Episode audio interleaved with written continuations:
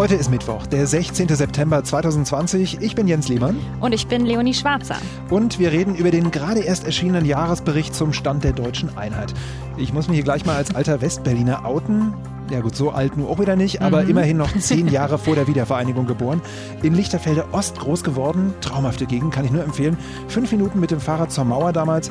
Ich habe also immerhin noch diffuse Erinnerungen an die Zeit vor der Wende. Wie ist es bei dir? Bei dir ist es ja, ein bisschen anders, ne? Du weißt es, ich bin ja erst nach der Wende geboren. Ich habe also mhm. von der DDR eigentlich überhaupt nichts mitbekommen und dann bin ich auch noch in Westdeutschland äh, aufgewachsen. Auch noch. Warum Ost und West, aber trotzdem auch bei uns Nachwendekindern, so werden wir häufig genannt, noch eine Rolle spielt, darüber haben wir mit der Journalistin Valerie Stönian gesprochen. News Junkies. Was du heute wissen musst. Ein Info-Radio-Podcast. Noch zweieinhalb Wochen und dann feiern wir 30 Jahre deutsche Einheit. Also 30 Jahre ist es her, dass der Einigungsvertrag in Kraft getreten ist. Der Vertrag, mit dem die frühere DDR in die BRD eingetreten ist. Ich habe ja mal gehört, dass es nach einer Trennung so ungefähr die Hälfte der Beziehungszeit braucht, um die Beziehung zu verarbeiten. Hast du diese Faustformel auch schon mal gehört? Ja, dunkel habe ich sie in Erinnerung. Also die DDR gab es 45 Jahre lang. Eigentlich müssten die demnach ja lange ihre Probleme beseitigt haben. Ja, aber wenn man das mal weiterdenkt, ne, rechne mit mir mit, dann sind mhm. wir ja die letzten Jahre total beziehungsunfähig gewesen eigentlich. Dabei sind wir doch schon 30 mhm. Jahre neu verheiratet, weißt du? Ja. Wir sind doch 1990 direkt aus der alten gleich wieder in die neue Beziehung rein. Das ist schon schwierig, dann gilt diese Faustformel ja quasi nicht mehr, Gut, oder? der Vergleich hinkt etwas, ich gebe es äh, Wahrscheinlich. Also wir haben zumindest nicht lange gefackelt, um in die neue Ehe reinzugehen alle.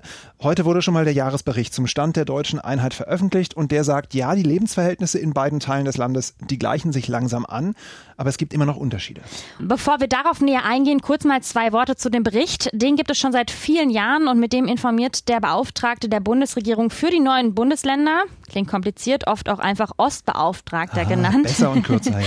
Jährlich über den Stand der deutschen Einheit.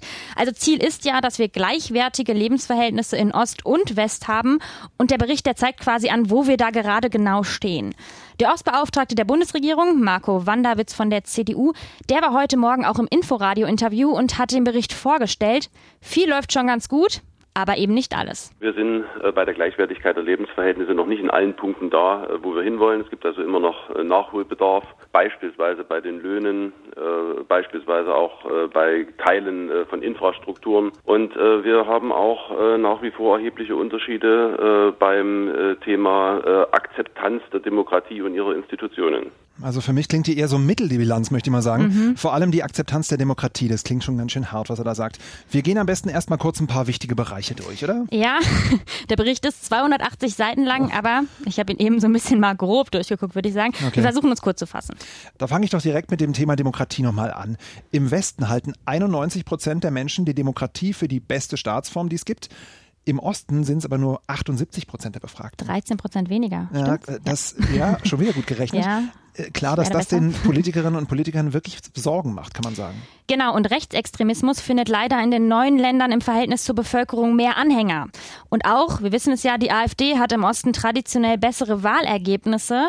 Zum Beispiel bei der Landtagswahl in Sachsen vor einem Jahr, da hat die AfD mehr als 27 Prozent der Stimmen bekommen. Und jetzt bei den Kommunalwahlen in NRW, äh, da waren es nur 5 Prozent. Warum rechte Parteien stärker sind im Osten, das hat Marco Wanderwitz auch heute im Inforadio erklärt. Das ist aus vielerlei Gründen so. Das hat natürlich was damit zu tun, dass es immer noch äh, Punkte gibt, wo die Lebenswirklichkeit der Leute nicht so ist, wie sie sich das wünschen, Stichwort gleichwertige Lebensverhältnisse. Das hat aber offensichtlich auch etwas damit zu tun, äh, dass äh, das Ankommen in der Demokratie äh, nicht funktioniert bei manchen. Nächster Punkt, Wirtschaft. Jetzt wird es ein bisschen technisch. Die Vorsicht. durchschnittliche, ja, Achtung, Jens versucht Wirtschaft zu erklären.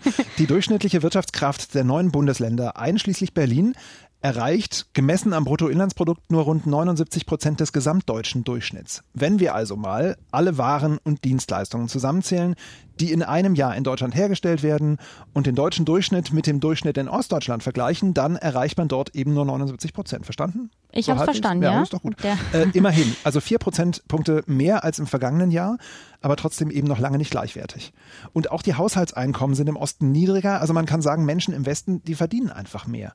Mhm. Und von den blühenden Landschaften wollen wir gar nicht erst reden. Manchmal kann man schon von einer deindustrialisierten Zone sprechen, wenn man da durchfährt. Vielleicht helfen ja die Milliarden für den Strukturwandel da weiter. Die äh, erbitten sich die Ministerpräsidenten der neuen Länder immer so gerne. Aber man muss sagen, es gibt auch Bereiche, da hat der Osten dem Westen auch etwas voraus. Mhm. So sind zumindest Zahlen äh, vom letzten Jahr zufolge beispielsweise 74 Prozent der Mütter in Ostdeutschland erwerbstätig. In Westdeutschland sind es 68 Prozent. Moment, also, ihr jetzt richtig zugehört? Ja? 12 Prozent? Nee. Nee, 6. Ah, 6. Oh, sag mal. Okay, ja. Ich bin hier die Rechnerin. Ja, verstehe. Das liegt zum Beispiel daran, dass es in den neuen Bundesländern eine bessere Betreuungssituation gibt. Also ne, zum Beispiel mehr Kitas. Und auch eine gestern veröffentlichte Studie der Hans-Böckler-Stiftung kommt zu einem ähnlichen Ergebnis. Frauen in Ostdeutschland arbeiten mehr und häufiger als Frauen im Westen. Also fassen wir den Bericht mal kurz zusammen. 280 Seiten, wir haben es gehört. Ja, Lebensverhältnisse gleichen sich in Ost und West an. Aber nein, es hakt immer noch an einigen Stellen, zum Beispiel bei der Zustimmung zur Demokratie oder eben auch den Löhnen. Und ja, auch bei der Mentalität bemerke ich schon manchmal auch noch Unterschiede, kann ich mal sagen. Mhm. Ähm, also vielleicht ist es ja auch nur der Unterschied zwischen Stadt und Land, wenn ich durch Brandenburg fahre. Aber du hast trotzdem das Gefühl, dass es halt was anderes. Die Leute sind halt anders drauf. Das mag ich überhaupt nicht bewerten, aber es ist trotzdem ein Unterschied. Was denkst du darüber? Du bist ja echt so ein mhm. Nachwendekind. Ja, und dann, wie gesagt, auch noch eins aus Westdeutschland. Also ich habe davon als Kind und auch später wenig mitbekommen. Und ich muss auch sagen, ich schäme mich auch so ein bisschen. Also klar, ich kenne im Osten irgendwie die Ostsee oder ich kenne Leipzig, ich kenne die sächsische Schweiz. Aber ansonsten habe ich eben irgendwie noch nicht so viel vom Osten gesehen und ich habe auch so ein paar Vorurteile im Kopf, hm. die ich aber auch gerne abbauen möchte. und äh, um genau darüber mal zu sprechen, wie es denn heute aussieht und ob es denn auch bei unserer Generation der Nachwendekinder noch Unterschiede zwischen Ost und West gibt, da haben wir mit der Journalistin Valerie Schönian gesprochen. Sie ist 1990 in Sachsen-Anhalt geboren und obwohl sie immer im vereinten Deutschland gelebt hat, fühlt sie sich als Ostdeutsche und sie hat genau darüber auch ein Buch geschrieben. Ostbewusstsein heißt das. Valerie, wir sind ja beide ungefähr gleich alt. Ich bin aber in Westdeutschland aufgewachsen und du in Ostdeutschland. Reflexartig würde ich sagen, spielt doch keine Rolle. Die Mauer war ja weg. Würdest du mir da widersprechen? Und wenn ja, warum? Ja, ich würde dir widersprechen mittlerweile, ähm, weil es ist so, dass der Osten auch nach dem Mauerfall ein anderer Sozialisations- und Erfahrungsraum geblieben ist. Also klar hatten wir die DDR 40 Jahre lang, aber auch die 30 Jahre danach bis heute sind ja völlig anders in Ost und West verlaufen. Und deswegen sind wir einfach in anderen Strukturen und mit anderen Erfahrungen und auch einer anderen Geschichte aufgewachsen. Strukturen und Erfahrungen sagst du, aber äh, sind da nicht auch immer noch Klischees dabei? Mit welchen Klischees siehst du dich dann heutzutage immer wieder konfrontiert?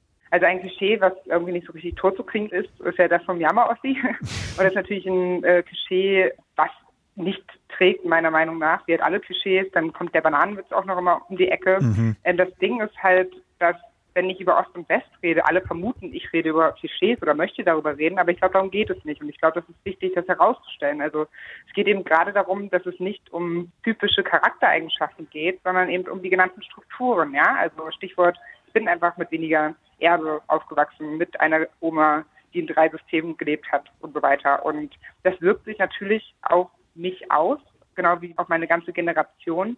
Aber das bedeutet nicht, dass man daraus jetzt typische Charaktereigenschaften oder so heraus ableiten kann. Jetzt sagt ja der heute herausgekommene Ost-West-Bericht, dass es eben immer noch eben auch diese strukturellen Unterschiede gibt, zum Beispiel bei den Löhnen oder auch bei dem Demokratieverständnis. Warum schaffen wir es deiner Meinung nach nicht, dass es endlich ja gleichwertige Lebensverhältnisse gibt? Also das sind ganz viele verschiedene Gründe natürlich, also ein paar Schlagworte zu nennen. Also es gibt einfach zu wenig Großunternehmen äh, in Ostdeutschland, denen kann man entgegenwirken, indem man endlich da auch staatliche Unternehmen auch mehr ansiedelt. Infrastruktur, Stichwort, Digitalisierung als Stichwort, das sind natürlich alles Punkte, die auch für Westdeutschland total wichtig sind. Aber der Osten ist halt immer noch so ein bisschen ländlicher, ein bisschen älter geprägt. Also da ist irgendwie alles nochmal so ein bisschen dringlicher. Ne? Also das sind so die Fragen, die man halt angehen muss auf wirtschaftlicher Ebene. Und eine andere Sache ist aber die Narrationsebene. Also die Frage, diese ostdeutsche Erzählung, diese ostdeutsche Perspektive, findet die auch statt in der Öffentlichkeit? Und ich glaube, da hat sich in den letzten Jahren schon sehr, sehr viel getan. Ne? Also man muss ja nicht mal so negativ auf alles blicken, aber es fehlt natürlich auch noch ein ganzes Stück. Also wenn wir uns zum Beispiel die Vertretung von ostdeutschen Führungspositionen anschauen in Politik, Wirtschaft, Medien. So, da muss einfach noch ganz viel passieren und ähm, dafür ist es halt auch wichtig, darüber zu reden. Ne? Also wenn alle sagen, Ost und West spielt irgendwie ja keine Rolle mehr, es ist egal, dann wäre es auch egal, ob Ostdeutsche in den Führungsgremien sitzen oder nicht. Jetzt äh, feiern wir bald äh, 30 Jahre deutsche Einheit. Können wir das denn feiern, deiner Meinung nach? Also ist für dich die Einheit gelungen? Ist das was Feiernswertes? Auf jeden Fall. Also ich meine, mein persönliches Leben, das ist mir erst seit ein paar Jahren bewusst, hängt so krass an diesem Datum. Ja, also mein, ich arbeite als Journalistin im Leipziger Büro der Zeit in einer freien Presselandschaft. Ich wohne in West-Berlin. Ich habe zig westdeutsche Freunde. Wir sind Bürgerinnen eines Landes. Würde es diese Wiedervereinigung, also hätte es sie nicht gegeben vor 30 Jahren, sähe mein ganz persönliches Leben ganz anders aus. Deswegen ich finde ich, das ist was zu feiern. Und ja, die Einheit ist gelungen. Ich sehe mich nicht als jemand anderes als meine älteste westdeutsche Freundin in Stuttgart. Aber die Augenhöhe fehlt halt bei den Punkten, die ihr jetzt auch gerade schon angesprochen habt. Und darüber muss man reden. Also das heißt, wir können anstoßen mit Rotkäppchen, Sekt trocken am besten. und dann können wir halt äh, drüber reden, was jetzt irgendwie noch zu tun ist. Ja, danke, dass du mit uns gesprochen hast, liebe Valerie. Und ja, dann bis bald und einen schönen Tag noch. Danke euch für die Einladung. Valerie Schönian war das, Journalistin, Autorin und eben Nachwendekind. Und ich muss sagen, das Interview hat mich auch ein bisschen zum Nachdenken gebracht. Also ich werde jetzt auf jeden Fall reflexartig nicht mehr sagen, kein Unterschied zwischen meinen ostdeutschen Freunden und mir. Und das finde ich auch interessant und wichtig, nicht wegen der typischen Verhaltensweisen, sondern vor allem wegen der unterschiedlichen Strukturen. Also keine Klischees mehr, ja. So ist es. Kommen wir zu den Themen, die heute sonst noch wichtig waren. Da war einmal der große Tag von Ursula von der Leyen. Die Chefin der EU-Kommission ist ja sowas wie die, sagen wir es, Bundeskanzlerin der Europäischen Union. Und heute hat sie in Brüssel vor dem EU-Parlament eine Art Regierungserklärung abgegeben. Und man muss sagen, sie hat sich wirklich viel vorgenommen. Auf jeden Fall. Man muss aber auch dazu sagen, dass vieles dabei ist. Wir kennen das ja alle so ein bisschen, was wegen Corona liegen geblieben ist. Mhm. Einen einheitlichen europäischen Mindestlohn soll es geben. Eine europäische Gesundheitsunion, die soll es auch geben, damit man zum Beispiel auf Ereignisse wie die Corona-Pandemie schneller reagieren kann? Außerdem soll es massive Investitionen in die digitale Infrastruktur geben, sprich schnelles Internet auch in dem kleinsten Dörfchen. Aber eben auch in den Klimaschutz. Und da hat Ursula von der Leyen ein sehr ehrgeiziges Ziel formuliert. The European Commission is proposing to increase the 2030 targets for emission reduction to at least 55%. Ich mag so ein bisschen ihren deutschen, englischen Akzent. Definitiv, ja. Ja, richtig gehört. Sie hat da gerade mal das Klimaziel der Europäischen Union auf 55 Prozent verschärft. Schon das jetzige Ziel von 40 Prozent im Jahr 2030, also 40 Prozent weniger CO2-Emissionen in den nächsten zehn Jahren, das ist extrem ehrgeizig. Mhm. Immer mehr Experten warnen davor, dass es überhaupt nicht zu schaffen ist. Ja, und vor allem auch, weil Deutschland bremst. Wir haben ja jetzt schon große Mühe, die alten Klimavorgaben zu erfüllen. Und in jedem Haushalt werden schon Millionen Bußgelder eingerechnet, die Deutschland an die EU zahlen muss. Jetzt dreht die Uschi nochmal an der Schraube, kann man sagen. Aber was will man machen, wenn über allem der European Green Deal steht? Und der hat immerhin zum Ziel, Europa soll 2050 der erste komplett klimaneutrale Kontinent werden. Das wäre schön. Äh, ja, aber wie das gehen soll, frage ich mich echt. Ein weiteres wichtiges Thema der Rede war natürlich dann auch die Migration. Und auch da hat Ursula von der Leyen klare Worte gefunden. Schon kommende Woche will die EU-Kommission einen Entwurf für einen Migrationspakt vorlegen. Ja, mal wieder, kann man fast sagen. Das gab es ja auch schon 2016 mal äh, unter der Kommission Juncker. Und damals wie heute wird wieder ewig über Verteilungsquoten und wer nimmt jetzt eigentlich wie viele zu welchem Preis diskutiert, kann ich dir jetzt schon sagen. Mhm. Und ehrlich gesagt, dabei verrotten die Menschen dann weiter in den Flüchtlingslagern. So hart muss man sagen. Ja, so hart muss man sagen. Und äh, apropos über die Lage in Moria und das lange Ringen, wie viele Geflüchtete man denn in Deutschland aufnehmen soll, da haben wir ja gestern schon sehr ausführlich drüber gesprochen. Der Konflikt ist ja jetzt, naja, zumindest erstmal gelöst. Ich weiß nicht, ob man das so sagen kann, aber zumindest ein bisschen gelöst her. Schon gestern am späten Nachmittag hat sich die Große Koalition geeinigt. Heute ist das Ganze dann im Kabinett abgesegnet worden. Es werden jetzt also 1553 Geflüchtete aus Griechenland aufgenommen. Die Reaktionen auf diese ziemlich krumme Zahl sind überwiegend positiv positiv, auch bei den europäischen Partnern. Jean Asselborn, der Außenminister von Luxemburg, ist der dienstälteste Außenminister in der Europäischen Union und einer der ganz überzeugten Europäer. Der findet es gut, aber der sagt eben auch, es kann nur der Anfang sein. Eine europäische Lösung, die sieht anders aus. Wenn da jetzt nichts mehr kommt, dann weiß er auch nicht mehr. Hat er heute auch im Inforadio gesagt. Praktisch zwei Drittel der 27, äh, die baden ziemlich schlau in Gleichgültigkeit. Bei einer Krise muss jedes Mitgliedsland wissen, wie viele Menschen, wie viele Geflüchtete es aufnehmen muss. Wir reden über einige tausend. Das ist die Gretchenfrage. Wenn das nicht kommt, dann glaube ich, dass alles rundherum ist Makulatur, dann werden wir keine europäische Migrationspolitik hinbekommen schlau in Gleichgültigkeit baden. Das ist so ein schönes Bild, wenn es ja, nicht so traurig wäre. Da hast du recht. Ähm, es gibt aber natürlich auch weiter Kritik an dem deutschen Versprechen. Interessant ist, die lauteste kommt heute mal nicht von der AfD, sondern mhm. von der Werteunion. Also das sind die Ultrakonservativen innerhalb der CDU. Die finden die Entscheidung der Bundesregierung genauso wie die gesamte Migrationspolitik von Bundeskanzlerin Merkel vollkommen verfehlt. Okay. Ja, so genau hat das Alexander Mitsch, der Chef der Parlamentariergruppe, formuliert. Und er geht noch weiter und sagt, die Bundesregierung riskiert einen Dammbruch im europäischen Einwanderungssystem. So schön ich das Bild von Jean Asselborn vorhin fand, das ist doch nur wirklich eine krasse Metapher, ja, oder? Ich auch. Dammbruch. Voll. Klingt so, als würde da tatsächlich ein Damm Flüchtlinge abhalten und bloß weil wir jetzt 1500 und was war das 53 53. Menschen in Not helfen, stehen wir kurz vor einer Katastrophe, als ob wir überspült würden davon. Ja. Das ist doch wirklich krass. Erinnert mich auch irgendwie an die Debatte um das Wort Flüchtlingswelle. Mhm. Das war ja auch irgendwie so eine ganz seltsame Metapher. So ja, die, das passt ja auch zu dem Damm jetzt irgendwie, ne? Die ja. Welle, die den Damm quasi bricht. Ziemlich heftige Eilmeldung ploppte heute auf meinem Handy auf. Gegen 29 Polizisten aus Nordrhein-Westfalen wird wegen der Verbreitung und des Empfangs rechtsextremistischer Propaganda ermittelt.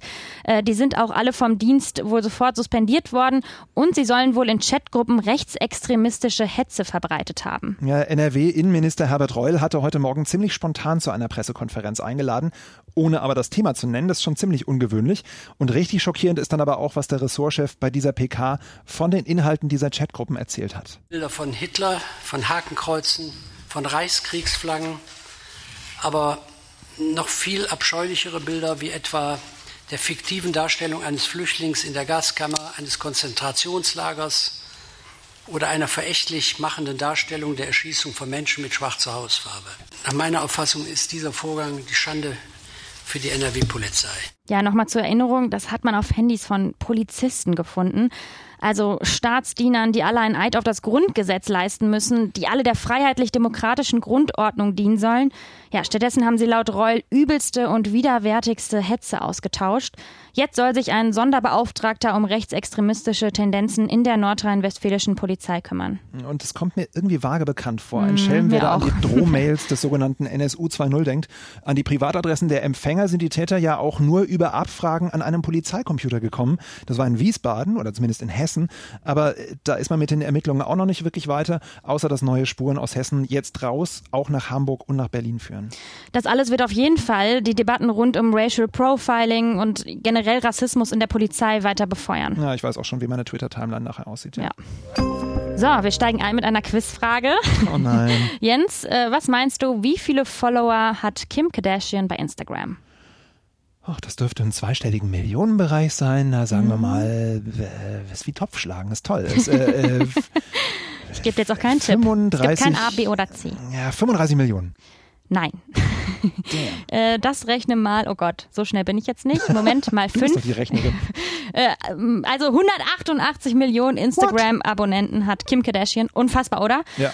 Ähm, das sind, ich habe mal kurz überlegt, das sind zweimal quasi die komplette Bevölkerung von Deutschland, die ihr da folgen und noch mehr. Okay. Unfassbar.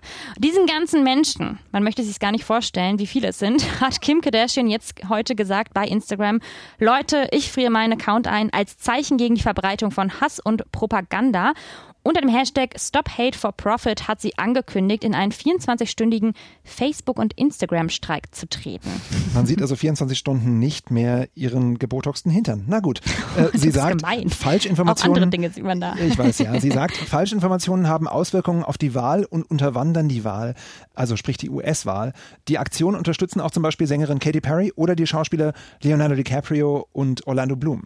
Ja, damit sollen die sozialen Netzwerke aufgefordert werden, mehr gegen Falschinformationen Information und Hass zu unternehmen. Hoffen wir, dass was bringt. Die US-Wahlen sind ja Moment in anderthalb Monaten. Mhm. Also lang ist es nicht mehr hin. Naja, Trump kann sich ja doch noch auf seinen guten Kumpel Kanye West ver verlassen. Äh, der hat doch immerhin noch 30,9 äh, Millionen Follower, zumindest bei Twitter. Und der wird sich garantiert nicht sperren, oder? Das Absurde an der Sache ist ja auch, Kim Kardashian ist die Frau von Kanye mhm. West. Also irgendwie seltsam. Egal, auf jeden Fall waren Fake News ja auch bei der letzten Wahl ein Thema und es ist ja einfach gut, wenn jetzt in irgendeiner Art und Weise darauf aufmerksam gemacht wird. Müsste nur jemand den Trollen Bescheid sagen da draußen. Garantiert keine Fake News bekommt ihr hier bei uns, bei den News Junkies, auch morgen wieder, wenn ihr mögt. Und hier gelten nicht die AHA, also auch, aber vor allem die ALW-Regeln, die ALV. Abonnieren, liken und weiterempfehlen bitte. Und Feedback bitte an newsjunkies.inforadio.de. Tschüss. Tschüss. News Junkies. Was du heute wissen musst. Ein Podcast von Inforadio. Wir lieben das Warum.